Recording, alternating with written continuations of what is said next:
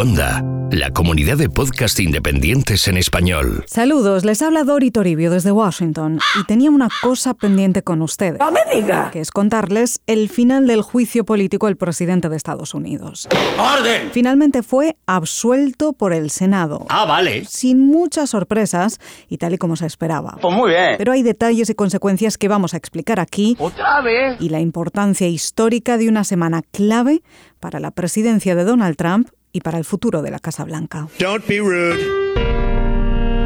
Los hilos de Washington. Con Dori Toribio. Después de 134 días de tormenta política en Washington, el proceso de destitución al presidente Trump ha concluido. Las cosas están algo más tranquilas por aquí, pero tampoco tanto. Y les cuento por qué. El impeachment terminó el 5 de febrero con una votación final del Pleno del Senado y los ojos del país en el Capitolio. Los senadores votaron uno a uno los cargos de los que se acusaba el presidente y le absolvieron uno a uno de los dos cargos por una mayoría de votos, abuso de poder y obstrucción al Congreso, como concluyó el juez John Roberts. The Senate, having tried Donald John Trump, President of the United States, upon two articles of impeachment exhibited against him by the House of Representatives, and two thirds of the senators present not having found him guilty of the charges contained therein. El resultado fue el siguiente. Trump fue declarado no culpable del primer cargo por 52 votos frente a 48 senadores que le consideraron culpable y del segundo por 53 votos frente a 47. Hacían falta dos tercios de los votos del Senado, que tiene 100 escaños, para destituir al presidente, es decir, alrededor de 67 votos. Y como ven, los resultados quedaron muy lejos de ello. También, como ven, hay una diferencia entre las dos votaciones.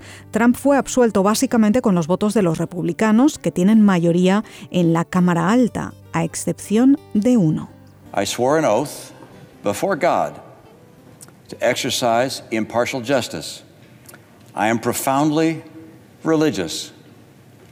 My faith is at the heart of who I am.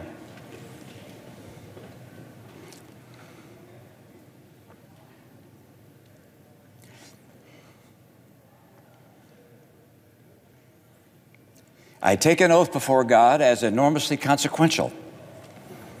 I knew from the outset that being tasked with judging the president, the leader of my own party, would be the most difficult decision I have ever faced.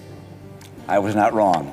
Mitt Romney de Utah decidió declarar culpable a Trump de abuso de poder. En la primera votación lo hizo junto a los demócratas. Fue el único republicano en romper filas y fue la primera vez en la historia que un senador votó a favor de destituir a un presidente de su propio partido. Dijo hacerlo por una cuestión de conciencia y de fe, porque como senadores juraron ante la Biblia actuar como jurado imparcial en el juicio político, aunque sabía y sabe que va a tener que hacer frente a grandes críticas de su propio partido y del presidente. Unfairly. Did nothing wrong. Did nothing wrong. I've done things wrong in my life, I will admit. Not purposely, but I've done things wrong.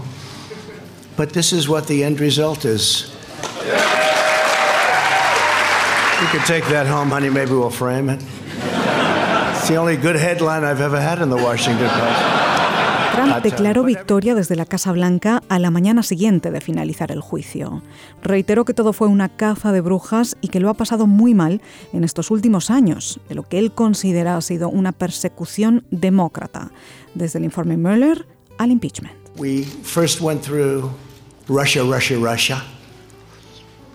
It was all bullshit. El presidente dio su opinión, como escuchan, sin morderse la lengua, y desde entonces la Casa Blanca ha estado en modo de celebración.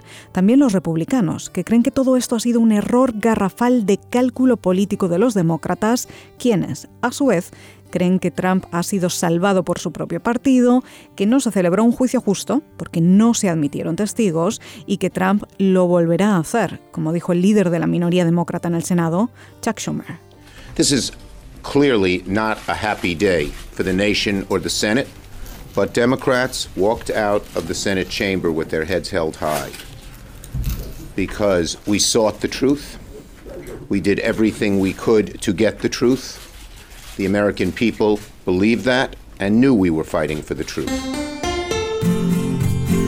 Los hilos de Washington.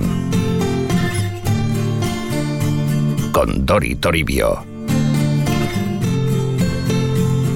La pregunta aquí ahora es qué va a pasar después, porque el juicio ha terminado, pero la campaña electoral acaba de empezar. Esa es la cuestión. Y todo el mundo trata de calcular ahora qué impacto puede tener todo esto en las elecciones, si es que lo tiene. ¿Quién sabe? Por un lado, Trump está ahora más fuerte y tiene más poder político. Flipa, flipa que fui. Ha sobrevivido a una de las polémicas más grandes de su presidencia sin apenas rasguños y con una defensa total, o casi, de su partido, que ha cerrado filas en torno al presidente.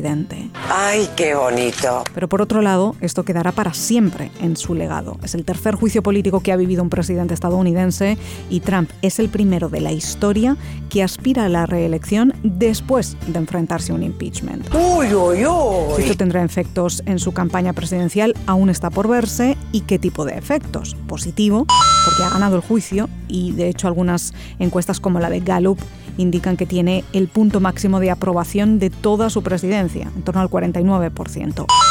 O negativo, porque un impeachment al final es un impeachment.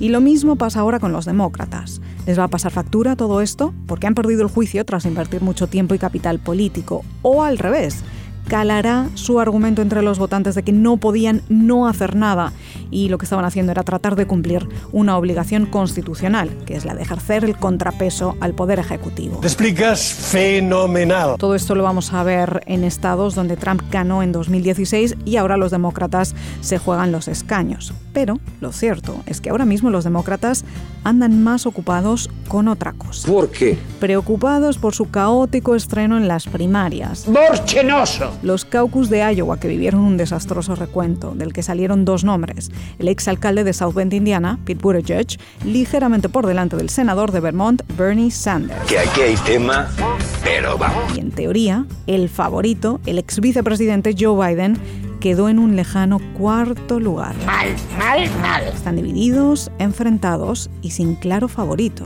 Y esto solo acaba de empezar. ¿Por qué no nos ejecutáis y ya acabamos con esto? Se lo contaremos todo aquí, en los hilos de Washington.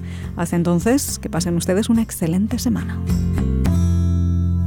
Descubre nuevos podcasts en cuonda.com, la comunidad de podcast independientes en español.